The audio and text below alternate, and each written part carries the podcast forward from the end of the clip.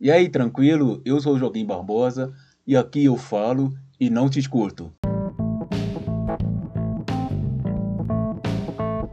Hoje eu vou falar um pouco sobre mim para vocês me conhecerem melhor, saberem quem eu sou. Afinal de contas, o surdo fala com você e não tá te ouvindo. E eu quero conhecer um pouco, que você conheça um pouco melhor sobre mim e um pouco melhor da minha história. Esse aqui vai para quem está me ouvindo, quem está aprendendo a ouvir ou reaprendendo a ouvir com as novas tecnologias, com seu aparelho auditivo ou implante cochlear. Então seja bem-vindo e fique à vontade, puxe o seu sofá, seu cantinho, ajeite uma posição bem confortável e vamos ter uma conversa bem agradável. Então, eu sou surdo de nascença, nasci com deficiência auditiva, sou surdo de perda profunda. Quem me conhece sabe que eu sou surdo bilateral e aprendi a falar mesmo sem ouvir, então não é preciso ouvir para falar. Sou presidente da Associação Brasileira dos Surdos Oralizados, vice-presidente da Organização Nacional da Diversidade Surda, com mais de 20 anos de atuação em projetos sociais voltados para a comunidade surda e também para pessoas com deficiências. Hoje eu atuo como especialista em inclusão e acessibilidade com trabalhos com consultoria, legendagem, autodescrição e janelas de libras. Quem tiver qualquer coisa pode me procurar ou procurar pela minha parceira e querida Abayomi Cult no Instagram. Então, pessoal, aqui quem vos fala é surdo de nascença e bem oralizado. Vocês estão ouvindo muito minha voz e eu espero que vocês curtam cada áudio, que eu vou mandar vários áudios durante esse período de podcast. Vou falar sobre o conceito da surdez, vou falar sobre capacitismo, vou falar sobre a aprendizagem da fala, vou falar um monte de coisa e também sobre a diversidade surda, para vocês compreenderem melhor a comunidade surda, cultura surda e outros assuntos afins.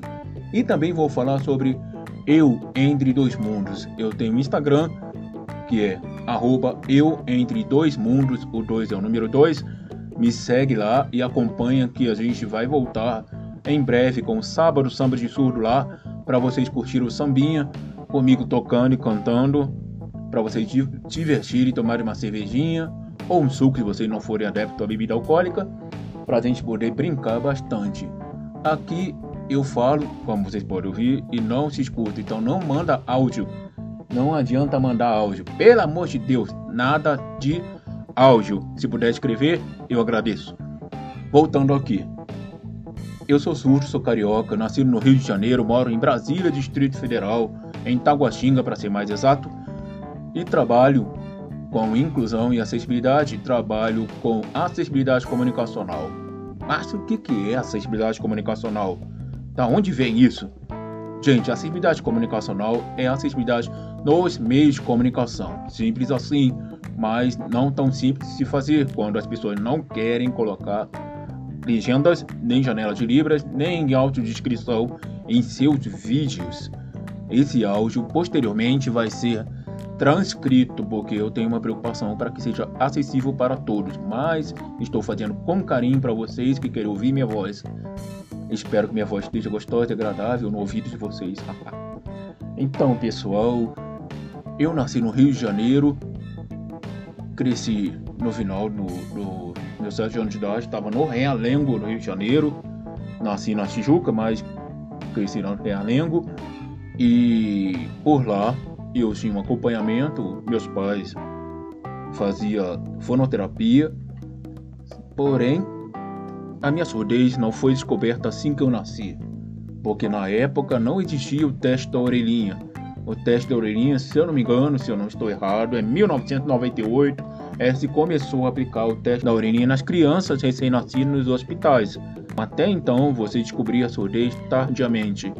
A minha surdez foi descoberta aos 4 anos de idade, onde o médico que fez os exames e verificou que realmente eu sou surdo, eu não vou fazer que eu era, porque eu não deixei de ser, eu sou surdo de nascença e a causa é congênita, e vocês vão entender bem que é o seguinte: o médico chega e fala para minha mãe: seu filho é surdo, ele não vai trabalhar, ele não vai estudar, ele não vai constituir família, ele vai depender de vocês o resto da vida.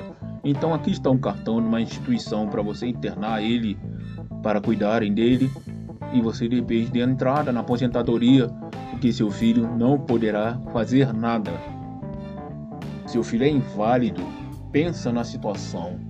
Vocês acreditam que até hoje tem pai e mãe que recebem essa informação de seus médicos? Vocês acreditam nisso? Que tem médico até hoje falando isso para as pessoas que nascem com alguma deficiência? Então, pessoal, não deem ouvidos. Ha! Não deem ouvidos, sejam surdos. É isso aí, gente. Sejam surdos para essas informações. Por quê? Porque estou eu, eu falo e não te escuto. E estou falando normalmente aqui durante 5 minutos e o tempo está passando e eu vou me distraindo, conversando com vocês. Gente, espero que vocês divirtam. Espero divertir vocês com informações importantes, informações sérias, mas vamos falar de uma forma bem agradável, bem leve, para que seja gostoso de ouvir, né? A gente pode aprender se divertindo. E aí, no Rio de Janeiro, minha família correu atrás, minha mãe foi atrás de, de fonoterapia, foi atrás de especializações. Na época não tinha internet, né, gente? Internet é uma coisa recente, 94 para cá. Tem gente que nasceu e nunca viu um CD na vida. Imagina um LP. Nossa, e um toca-disco, uma toca-fita. Pai do céu, o tempo passa. Então, voltando. Eu, com 7 anos de idade, vim para Brasília, Distrito Federal, fazer fonoterapia no Centro de Educação Oral Auditiva Ludovico Pavone, CEAL. Esse centro eu fiz fonoterapia, fiz acompanhamento fonoterápico, desenvolvi, treinei muito, não foi pouco, gente. Treinei muito, porque meu treinamento era de segunda a segunda. Vou entrar em mais detalhes no próximo episódio do podcast. Espero que vocês me acompanhem. Isso é apenas um convite para vocês me conhecerem melhor. Então, gente, eu quero deixar um abraço bem gostoso para todos, um abraço virtual à distância. Vamos nos proteger, vamos ficar em casa, quem puder ficar em casa, vamos nos proteger do coronavírus. É um grande abraço para vocês e até mais. Tchau!